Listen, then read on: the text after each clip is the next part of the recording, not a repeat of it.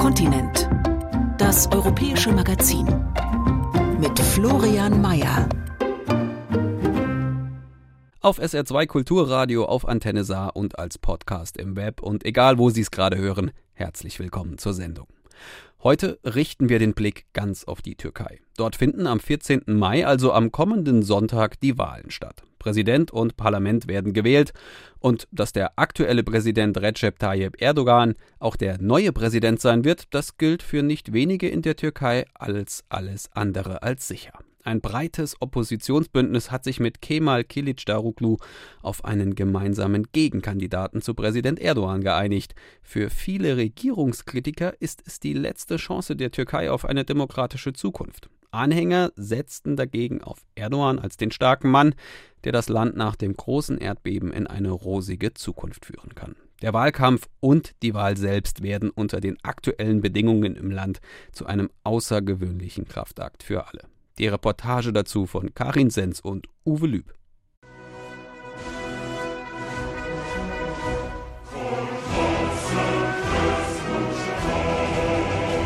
Die türkische Nationalhymne. Schon wenige Jahre vor Gründung der heutigen Republik Türkei 1923 wurde der Freiheits- und Unabhängigkeitsmarsch zur Hymne. Die Flagge wird besungen. Es geht um ein Heldenvolk, das seinem Land sein Blut weiht und von Freiheit, dem höchsten Gut des Volkes, das sich einst selbst befreit, ist die Rede. Noch heute ist die Hymne fast allgegenwärtig. Sie wird in Schulen gesungen zum Wochenstart und auch zum Wochenende. Egal wen man fragt in der Türkei, die Hymne kann jeder und jede singen. Korkma sönmez bu şafak, larda yüzen al sancak, sönmeden yurdumun Die Freiheit des Volkes das sich einst selbst befreit, ist in diesen Tagen vor allem die Freiheit der Wahl. Einige meinen, es sei an der Zeit, sich von Präsident Recep Tayyip Erdogan zu befreien. Andere sehen dafür keinen Grund, was auch immer sich Menschen im Land von den Wahlen des Parlaments und eines neuen Präsidenten erwarten, frei und fair sollten sie sein. Dass sie es nicht sein könnten, ist auch eine Sorge im Ausland, etwa der deutschen Staatsministerin für Kultur und Medien und Türkei-Kennerin Claudia Roth. Ich hoffe natürlich, dass es faire Wahlen werden, dass es reguläre Wahlen werden, dass es Wahlen werden, wo das Wahlrecht jedes Einzelnen wahrgenommen werden kann. Daran, dass jede und jeder sein Wahlrecht wahrnehmen kann, hat Frank Schwabe keine großen Zweifel. Der SPD-Bundestagsabgeordnete leitet die Gruppe der Wahlbeobachter Beobachter des Europarates. Dem ARD-Hörfunkstudio Istanbul sagte er, Ich glaube, man muss immer unterscheiden. Wir haben ja zum einen die Situation am Wahltag. Und da kann man schon davon ausgehen, dass durch die Checks and Balances, die es trotz allem in der Türkei gibt, wir eben auch eine erfahrene Opposition haben, eine erfahrene Zivilgesellschaft und eingeübte Wahlprozedere, dass es am Wahltag eigentlich vernünftig zugehen müsste, den Regeln entsprechend. Aber das Umfeld in dem Land ist natürlich nicht so, wie wir uns das wünschen, gerade als Europarat mit unseren Anforderungen an ein demokratisches Land und eben Wahlen, die unter solchen dem demokratischen Bedingungen stattfinden. Da ist ja schon vieles, vieles eingeschränkt. Und beides, glaube ich, muss man sehen. Am Wahltag kann es gut laufen, aber das Umfeld der Wahlen ist hochproblematisch. Problematisch an diesem Umfeld ist nicht nur die Übermacht regierungsnaher Medien, die den Wahlkampf beeinflussen können. Einige befürchten sogar Wahlbetrug. Zehntausende Menschen sind bei dem Erdbeben Anfang Februar ums Leben gekommen. Doch über Vermisste gibt es so gut wie keine Angaben. Könnten bei den Wahlen Stimmen von Vermissten, von Toten abgegeben werden? Belege für derlei Unterstellungen gibt es nicht, doch es wirft Fragen auf, dass Behörden keine Vermisstenkartei führen. Zum Beispiel in Karamanmaraş, wenige Kilometer vom Epizentrum des Erdbebens entfernt. Salman läuft über den Bauschutt und weint. Anfang Februar steht hier in Karamanmaraş das Haus, in dem seine ältere Schwester mit ihrer Familie wohnt. Zum ersten Mal seit Wochen ist der 36-Jährige wieder hier. Die Bilder der Erdbebennacht kommen hoch. Er setzt sich damals sofort mit seiner Familie ins Auto, um nach seiner Schwester zu sehen. Als wir hier angekommen sind, haben wir zuerst die Nachbarhäuser gesehen. Die standen noch. Wir waren schon erleichtert und haben uns gesagt, ich glaube, hier ist nichts. Aber dann haben wir plötzlich gesehen, dass das Gebäude hier komplett eingestürzt war. Knapp zwei Wochen später finden sie seine Schwester, ihren Mann und die beiden Töchter tot in den Trümmern. Nur Mehmet nicht, den 13-jährigen Sohn. Tage später erklären die Rettungskräfte, sie seien jetzt hier fertig. Wir sind zur Polizei gegangen und wollten eine Vermisstenanzeige machen. Da haben sie uns gesagt, sowas gibt's nicht. Jeder würde gerade vermisst. Wir sind weinend gegangen. Jetzt kämpft Salman wieder mit den Tränen, als er erzählt. Der großgewachsene, kräftige Mann mit dem dunklen Vollbart wirkt erschöpft. Die Familie gibt Blutproben für einen DNA-Abgleich. Als wir dafür zum Krankenhaus gefahren sind, war da eine lange Schlange mit Familien, die auch alle DNA-Proben abgeben wollten, weil sie ihre Kinder suchen. Das ist nicht normal. Dafür muss es einen Verantwortlichen geben. Und es sind nicht nur Kinder, die vermisst werden, sagt Cem Yildiz, der Vorsitzende der oppositionellen CHP in Karamanmaraş. Seine Partei hat von sich aus eine Vermisstenliste angelegt, auch mit Blick auf die Parlaments- und Präsidentschaftswahlen am 14. Mai. Er sieht Raum für Wahlmanipulation. Wurden diese vermissten Personen aus dem Wählerverzeichnis gestrichen? Wurden sie begraben? Wir versuchen, Tote zu identifizieren, das ist wichtig, auch weil wir der aktuellen politischen Macht absolut nicht trauen. Weil das Spielraum lässt, dass Tote wählen können, müssen wir uns auch mit diesem Thema befassen. Die türkischen Behörden führen keine offizielle Vermisstenkartei. Das beschäftigt auch Salman, den Onkel des kleinen Mehmet. Er sitzt inzwischen im Schneidersitz in einem Zelt, in dem er mit seiner Frau und seinen Eltern seit dem Erdbeben haust. Normalerweise spricht er sehr besonnen, aber plötzlich wird er richtig wütend. Da verschwinden so viele Kinder. Sie sind nicht in den Trümmern, nicht im Krankenhaus. Wo sind sie? Wer ist verantwortlich? Keiner. Er macht eine verächtliche Handbewegung. Bei vielen richtet sich die Wut gegen die türkische Regierung. Die habe beim Krisenmanagement versagt. Aber das bringt den kleinen Mehmet nicht zurück. Sein Onkel hält es für ausgeschlossen, dass der 13-Jährige in der Nacht des Erdbebens nicht zu Hause war. Ich vermute, dass sich alle von Anfang an geirrt haben. Er liegt auf dem Friedhof und keiner kann ihn mehr identifizieren. Salmans Frau Fatosch hört ihrem Mann zu, hilft mit Worten und Sätzen, wenn sie ihm fehlen. Auch sie hat Angehörige verloren. Es sind sieben Gräber ausgehoben worden. Wir haben sie alle begraben, nur das Grab von Mehmet ist noch leer. Jedes Mal, wenn wir da hingehen und es leer sehen, kommt alles wieder hoch. Sie holt ihr Handy raus und zeigt ein Foto. Darauf strahlt Mehmet im Trainingsanzug seines Lieblingsvereins.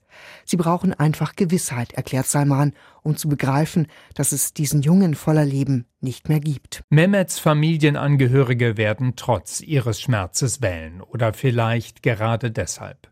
Welche Zukunft hat Mehmet sich gewünscht? In wenigen Jahren hätte auch er wählen können, wäre einer der Erstwählerinnen und Erstwähler gewesen. Dieses Mal sind das rund fünf Millionen. Die meisten sind zwar auch keine ausgewiesenen Anhänger der Opposition, aber viele sind zunächst einmal gegen Erdogan und dessen AKP. Sie wollen einen Wechsel. Es geht nicht um eine Wahl zwischen unterschiedlichen Programmen, sondern darum, eine Diktatur abzuwählen. Emrahan formuliert scharf. 20 Jahre AKP und 20 Jahre Recep Tayyip Erdogan sind genug, findet er. Nicht nur er, alle Erstwählerinnen und Erstwähler können sich an eine Türkei vor der Machtübernahme der AKP von Präsident Erdogan nicht erinnern. Wenn er an der Macht bleibt, sagt Defne, werde sie ins Ausland gehen.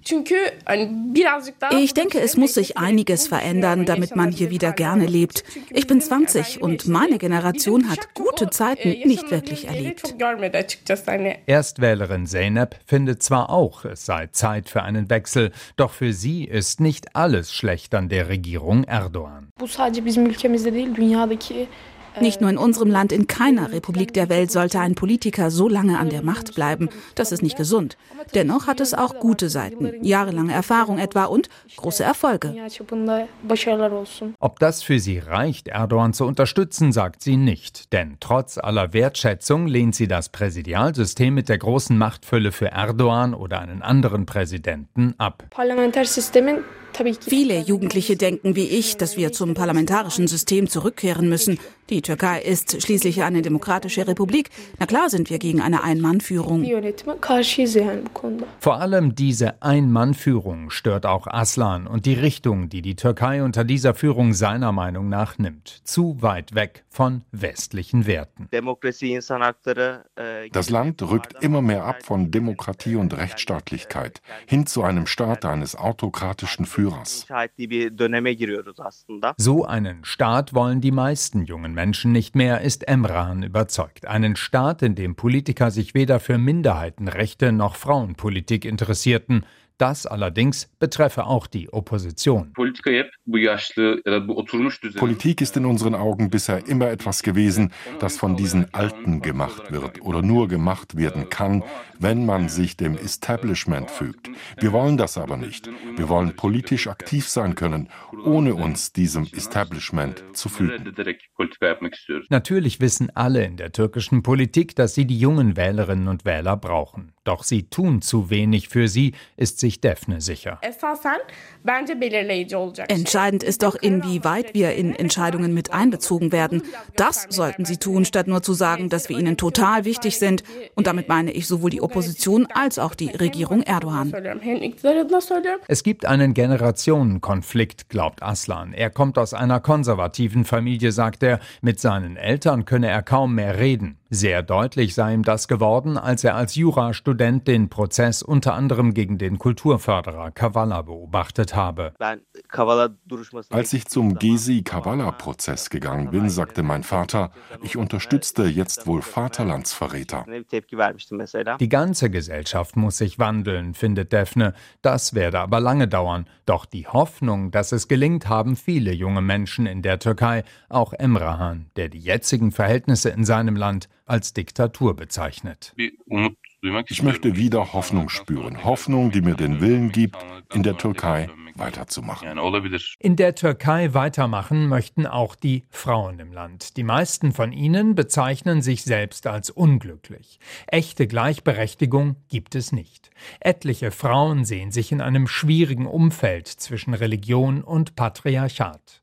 Ganz zu schweigen von hunderten Morden an Frauen jährlich, oft begangen von Männern aus der Familie. Je nach Ausgang der Wahlen befürchten viele, könnte sich die Lage für Frauen in der Türkei noch verschlechtern. Die Frauen könnten die Wahl entscheiden.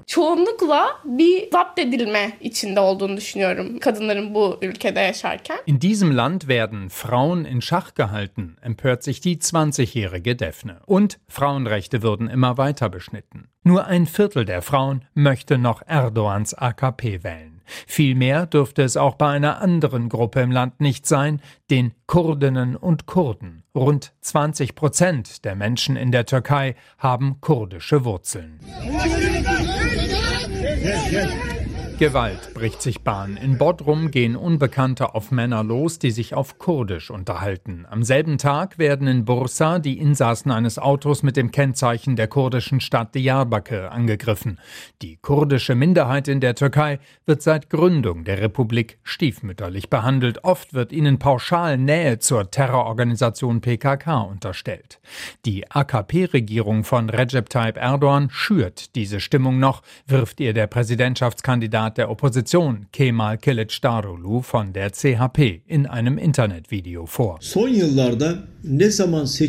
Immer wenn Erdogan erkennt, dass er die Wahlen verlieren könnte, brandmarkt er die Kurden und behandelt sie wie Terroristen. Das ist wirklich beschämend. Jeden Tag werden Millionen Kurden wie Terroristen behandelt und es hört nicht auf. Der so angegangene Recep Tayyip Erdogan hält dagegen. Im Fernsehen schimpft er. Die CHP kümmert sich doch in Wahrheit gar nicht um meine kurdischen Bürger, meine kurdischen Brüder und Schwestern. Das sind alles Lügen. Der wahre Freund der Kurden sei er, so Erdogan. Doch es ist ein politischer Spagat für ihn zu versuchen, seine nationale Stammwählerschaft und die kurdische Wählerschaft gleichermaßen zu erreichen. Wir sind genauso kurdisch, wie Sie kurdisch sind. Wir, Türken und Kurden, sind die Stützen dieses Landes.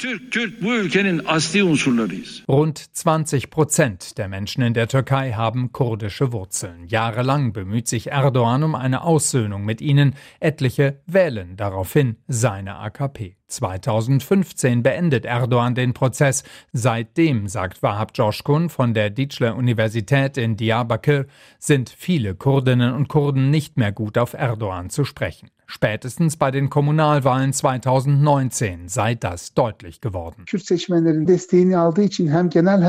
Mit der Unterstützung kurdischer Wähler hat die AKP bei Wahlen große Erfolge erzielt. Bei den Kommunalwahlen 2019 etwa hatte sie die Unterstützung der Kurden aber nicht mehr. In der Folge hat die AKP die Großstädte verloren.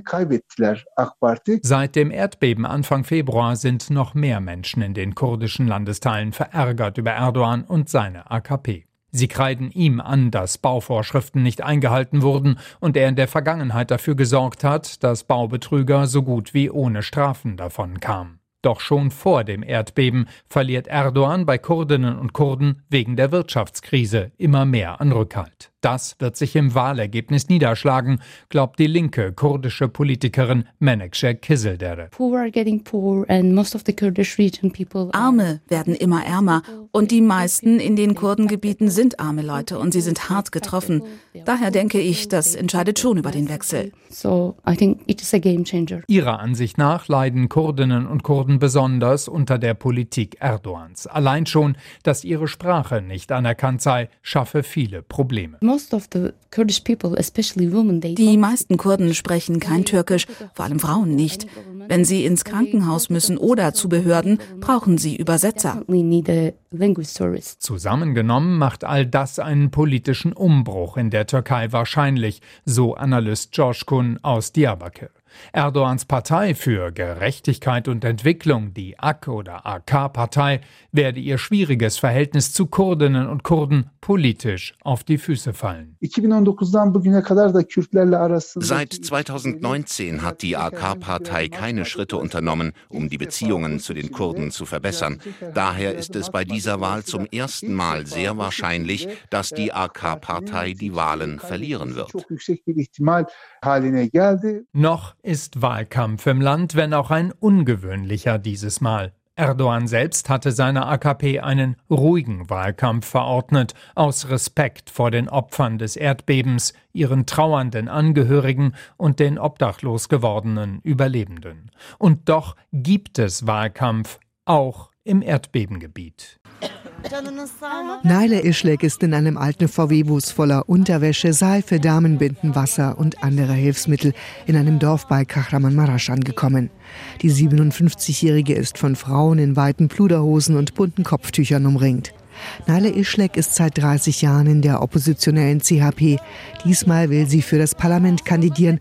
Dafür geht sie auch in AKP-Hochburgen wie hier. Firat, ein älterer Mann, will wieder für Erdogan stimmen, weil er ein großer Präsident ist, sagt er.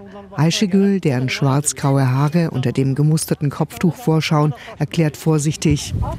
Mein Mann, ich meine, wir haben immer die AKP unterstützt. Jetzt, in diesem Jahr, sagt mein Mann, lasst uns die CHP wählen. Natürlich werde ich das wählen, was mein Mann sagt. Sie lächelt etwas verlegen. Naile Ischlek sticht optisch heraus, ohne Kopftuch, mit pinkfarbenem Pulli und schmaler schwarzer Hose und schwarzen Lackstiefeln. Ayşegül und die anderen Frauen tragen dagegen offene Schlappen, die Füße oder Socken sind staubig. Trotzdem scheint sie den richtigen Ton zu treffen. Zum Abschied gibt es Küsschen und innige Umarmungen. Gut 150 Kilometer weiter ist Yunus Darbash auf Wahlkampftour in Adiyaman, ebenfalls eine AKP-Hochburg. Dabasch ist von der AKP. In schwarzer Lederjacke und weißem Hemd läuft er über den kleinen Bazar, der nach dem Erdbeben wieder offen ist. Er stellt sich vor, schüttelt Hände, fragt einen Händler auf einem kleinen Hocker, der Tabak auf einem provisorischen Tisch anbietet, wie er nach dem Erdbeben zurechtkommt. Der fragt zurück, von welcher Partei Dabasch ist. Erst reagiert der Tabakhändler höflich auf die Antwort AKP. Gott möge seine Arbeit segnen, meint er. Dann legt er nach. Er fängt an, auf Präsident Erdogan zu schimpfen.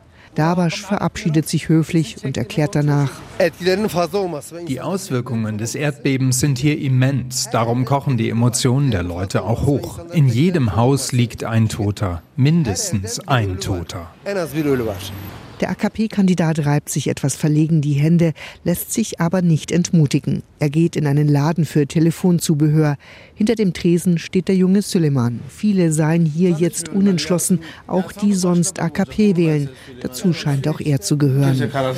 In Kahramanmaraş sitzt inzwischen Tülin im VW-Bus der CHP. Sie war früher MHP-Mitglied, also bei der Partei, die Koalitionspartner von Erdogans AKP ist, erzählt sie Naile Ischlek. Jetzt unterschreibt die 50-Jährige einen Mitgliedsantrag bei der Oppositionspartei. Die Leute haben Angst, die sie aber immer unterdrückt haben. Ich habe keine Angst mehr. Hängt mich ruhig auf. Nur dann werde ich den Mund halten. Ich habe meine ganze Familie verloren. Ich habe nichts zu verlieren. Der Schmerz ist zu tief. Ich bin mit allem fertig. Naile Ischlek erlebt in diesen Tagen viel Wut und Tränen. Jetzt Wahlkampf zu machen, das kommt ihr und ihren Parteigenossen fast unanständig vor, sagt sie auf dem Weg zum nächsten Stopp. Ihr VW-Bus ist schlicht schwarz, ohne einen CHP-Aufkleber. Wir leisten tagsüber Hilfe und am Abend gehen wir zu ihnen in die Zelte und trinken eine Tasse Tee. Später reden wir dann vielleicht mit ihnen auch über Politik.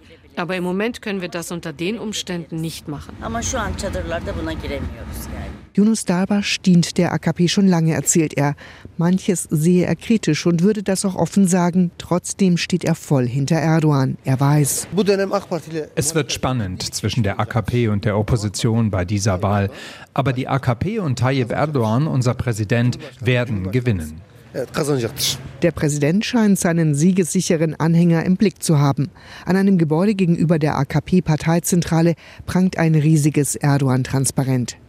Nur ein paar Häuser weiter ist einer der schlimmsten Schauplätze dieses Erdbebens. In den Trümmern eines Hotels starb ein ganzes Jugendvolleyballteam. 25 Kinder und ihre Betreuer. Vor dem Erdbeben Anfang Februar stand für viele Menschen im Land die Wirtschaftskrise im Vordergrund. Für ihre wirtschaftlichen Sorgen machen viele auch die Syrerinnen und Syrer verantwortlich. Weit mehr als drei Millionen leben in der Türkei. Die Stimmung gegen sie hat sich über die Jahre verschlechtert. Der Präsidentschaftskandidat der Opposition Kemal Kılıçdaroğlu von der CHP möchte, dass sie das Land verlassen. Und damit trifft er bei vielen einen Nerv.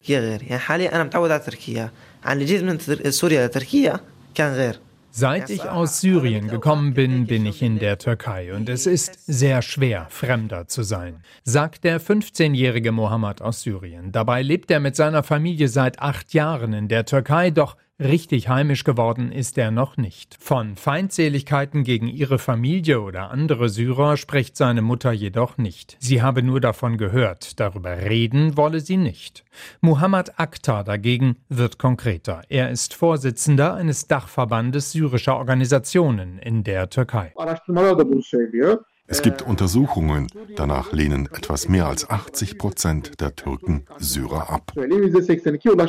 Er berichtet von Hassreden gegen Syrer, auch von Politikern, und er erzählt von syrischen Kindern, die ihre Identität verleugnen, weil sie nicht als Syrer auffallen wollen. Überhaupt verstecken sich Syrer geradezu, sagt Akta dem ARD-Hörfunkstudio Istanbul. Es werde immer schwieriger für sie, sogar wenn es darum gehe, Rechte einzufordern oder Gewalt gegen sie anzuzeigen.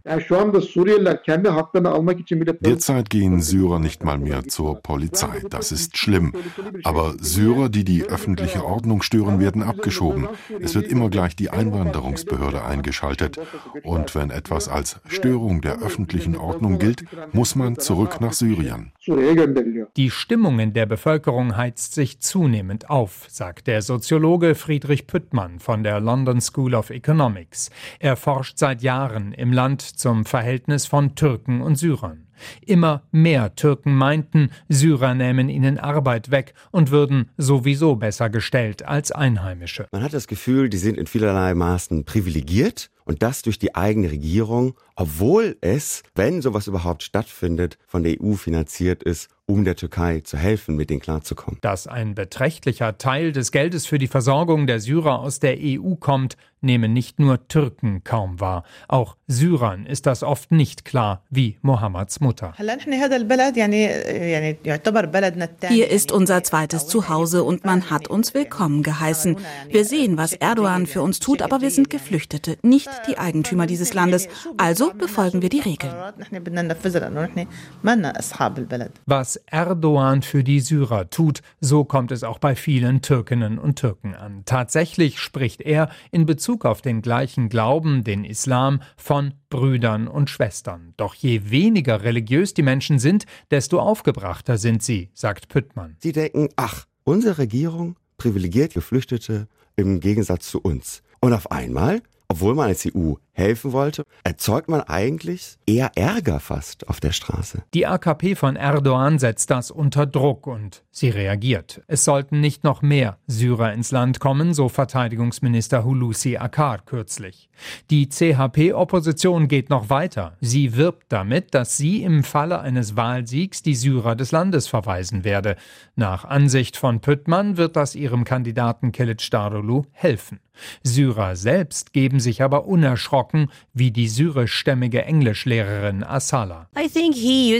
Ich glaube, er nutzt das, weil er die Wahlen gewinnen will, aber er wird das nicht wirklich machen. Wer auch immer die Wahlen in der Türkei gewinnt, irgendwas, sagt Soziologe Püttmann, muss gegen die schlechte Stimmung gegen Syrerinnen und Syrer getan werden. Und wenn das nicht passiert, dann wird sich das Ganze auf der Straße entladen. Und dann wird's richtig ungemütlich. Die Wirtschaft muss vorankommen. Die Menschen sehnen sich nach einer Perspektive.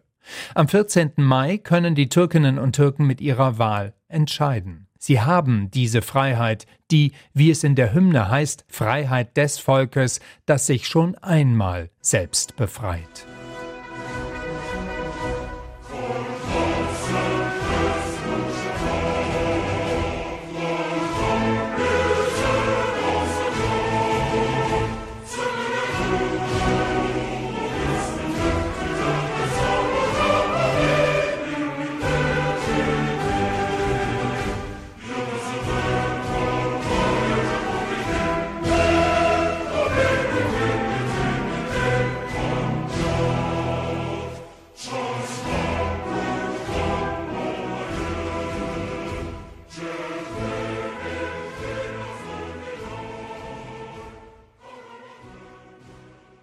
Die Reportage über die Stimmung in der Türkei kurz vor der Wahl von unseren Korrespondenten Karin Sens und Uwe Lüb. Und wir bleiben thematisch bei der Türkei-Wahl, blicken aber über die Grenzen des Landes hinaus. Denn seit vergangener Woche können bereits im Ausland lebende Türkinnen und Türken ihre Stimmen für die Präsidentschafts- und Parlamentswahl abgeben. Etwa 3,5 Millionen Wahlberechtigte leben in Westeuropa. In Österreich sind es knapp 110.000. In der Vergangenheit hat diese Gruppe stärker für Recep Tayyip Erdogan gestimmt als in der Türkei. Die Regierungspartei AKP hat vor allem bei der letzten Wahl vor fünf Jahren einen intensiven Wahlkampf im Ausland geführt. Heute verläuft der eher verhalten und auch die Unterstützung für die Regierung dürfte deutlich weniger stark sein als früher. Markus Müller-Schinwald hat sich in der türkischen Diaspora in Österreich umgehört. Esther Holossi hat seiner Reportage ihre Stimme geliehen. Knapp vier Dutzend Zuhörer sitzen in einem Hörsaal der Universität Wien. Fast alle stammen aus der Türkei oder haben ihre familiären Wurzeln dort. Ich bin in Österreich geboren und aufgewachsen, aber ich bin indirekt betroffen, weil meine Eltern in der Türkei praktisch auf die Welt gekommen sind. Hier geht es um eine sehr wichtige Wahl, die nicht nur Türkei betrifft, sondern ganz Europa. Und es geht hier um die Demokratie. Und diese betrifft uns alle sagt eine junge Frau, die selbst nicht in der Türkei wahlberechtigt ist. Eingeladen hat der Rat der kurdischen Gesellschaft in Österreich. Dementsprechend kritisch ist die Stimmung. Dass die Türkei den Menschen im Ausland erlaube, an der Wahl teilzunehmen, sei leicht zu erklären, sagt Reda Hahn, einer der Organisatoren. Der Grund, warum, warum unter Erdogan die Menschen in Europa wahlberechtigt ist, dass die Menschen, die hier leben, konservativer sind. Gleichzeitig ist es die Heimat von vielen hunderttausenden Menschen in Österreich. Und, und man möchte einfach, dass, dass eine Veränderung stattfindet. Von der Wahl erhoffe er sich eine Verbesserung des politischen Klimas in der Türkei. Vor allem, dass auch die Menschen wieder frei in die alte Heimat reisen können, die in Westeuropa Kritik an der Regierung geäußert haben, ohne Angst vor politischer Verfolgung haben zu müssen. Im Publikum sitzt einer, der genau weiß, was damit gemeint ist. Der in der Türkei geborene und in Wien lebende Soziologe Kenan Güngör gilt als einer der besten Kenner der türkeistämmigen Diaspora im deutschsprachigen Raum. Vor einem Jahr hat er erfahren, dass die türkische Justiz gegen ihn wegen Beleidigung des Präsidenten ermittelt. Worauf genau sich die Ermittlungen stützen, weiß er allerdings nicht.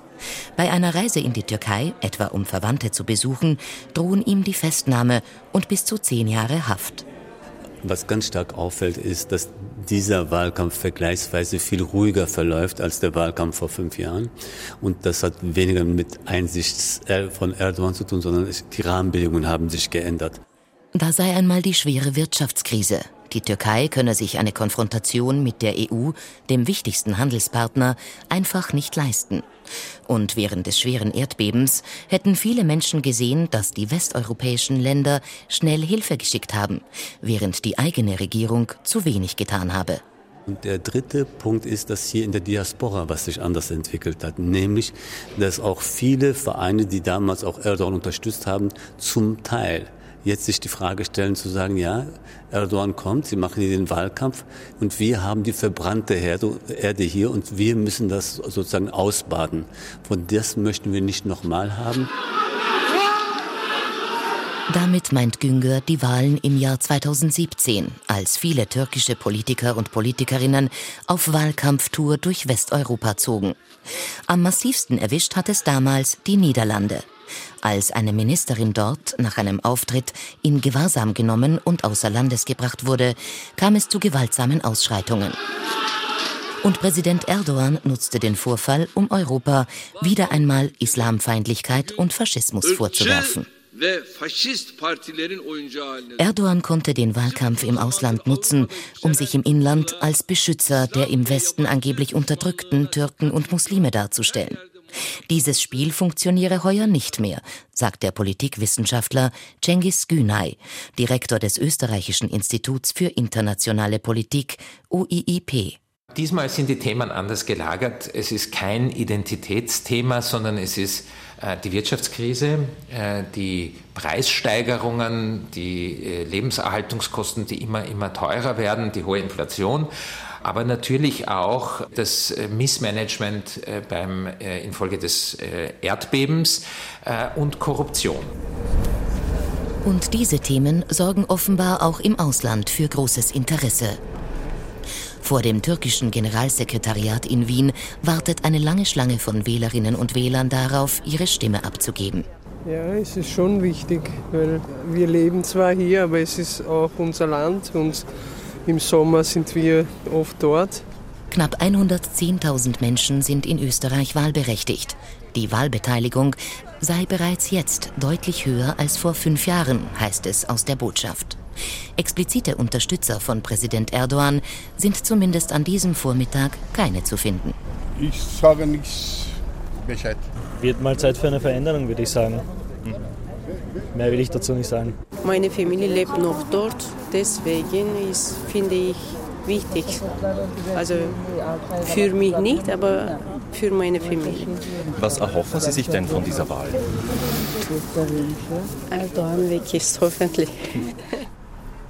Schaut man auf die Wahlergebnisse der letzten Jahre, sind diese Aussagen aber alles andere als typisch, erklärt Mesut Eren, Professor für Politikwissenschaft an der Marmara-Universität in Istanbul.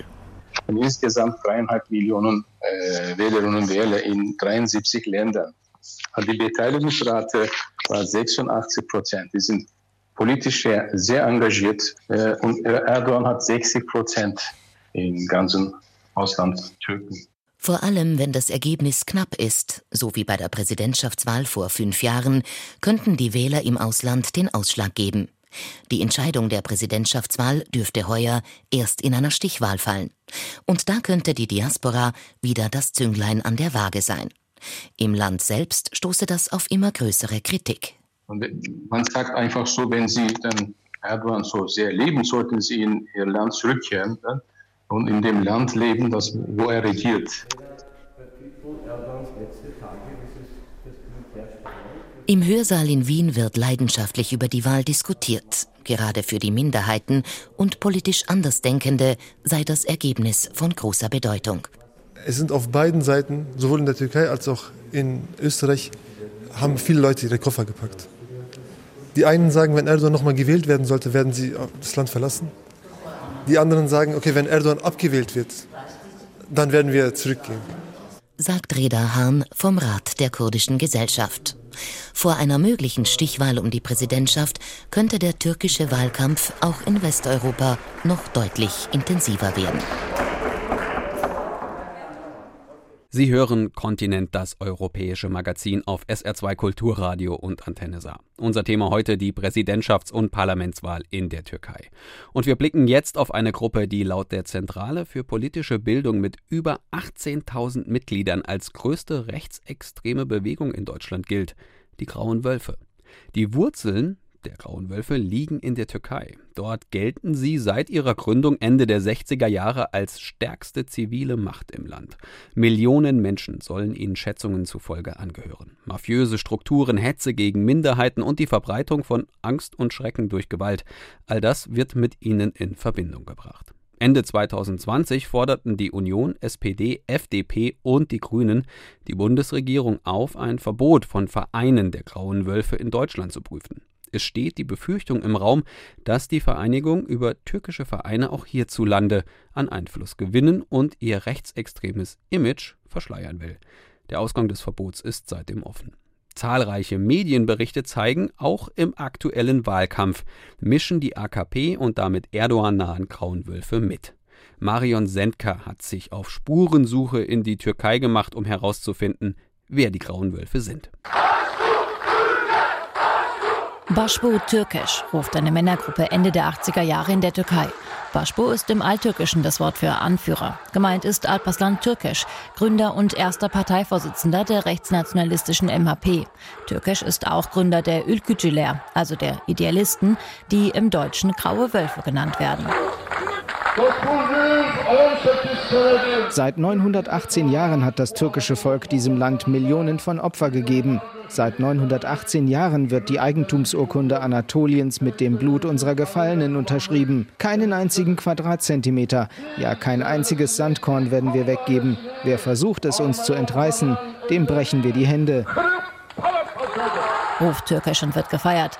Das Ideal, nach dem er strebt, ist die politische Einheit der Türkenwelt. Feinde dieser Ideologie sind alle, die Separatismus schüren. In den Anfangsjahren der Grauen Wölfe, also in der Zeit des Kalten Krieges, waren das für sie die Kommunisten. Das heißt, der General Türkisch habe deswegen mit Unterstützung der CIA und der NATO, die ihn auch ausgebildet hatten, die Grauen Wölfe gegründet. Mit Rassismus, der der Bewegung schon in den Anfangsjahren vorgeworfen wurde, habe die Ideologie der Grauen Wölfe aber nichts zu tun, sagt der Ziehsohn von Türkisch, Asmir Karamamotolo.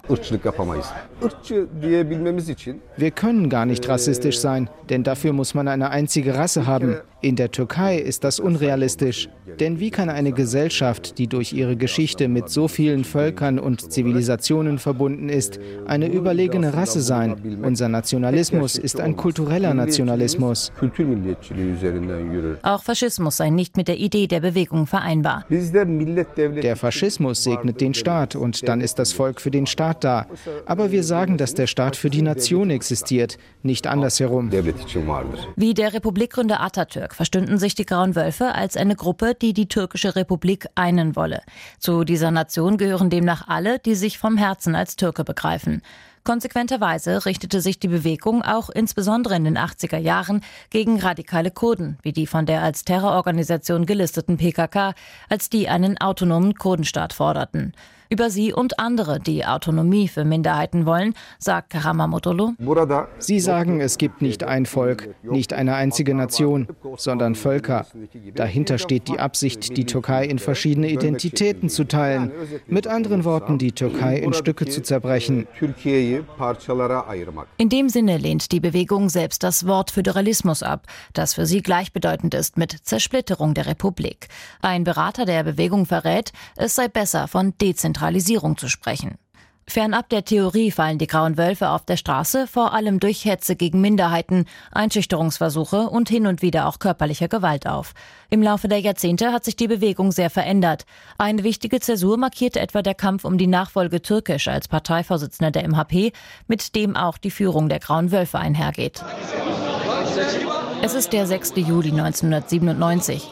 Devlet Barceli wird zum neuen MHP-Chef gewählt. Viele Jahre später wird er die Partei spalten, weil er die MHP in ein Bündnis mit der AKP von Recep Tayyip Erdogan führen und in Regierungsverantwortung bringen wird. An diesem Tag, Ende der 90er Jahre und Wochen nach Türkisch Tod, spaltet Barceli aber zuerst die Grauen Wölfe. Stühle fliegen und Schüsse fallen im Kongresssaal. Eine Gruppe protestiert gegen den neuen Vorsitzenden. Sie verdächtigt ihn, türkisch ideologisches Erbe zu verraten und erkennt ihn bis heute nicht als Anführer an.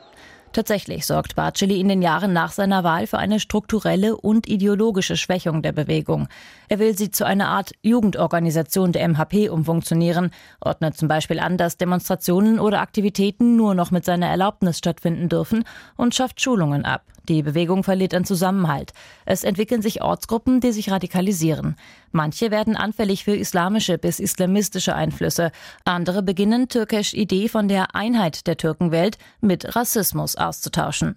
Asmi Karamamoglu meint dazu, das ist ein Problem, das mit dem Bildungs- und Verständnisniveau der Menschen zusammenhängt, mit ihrer ideologischen Ausrüstung und wie sehr sie die Ideologie verstehen. Und da wird es sicherlich Missbrauch geben.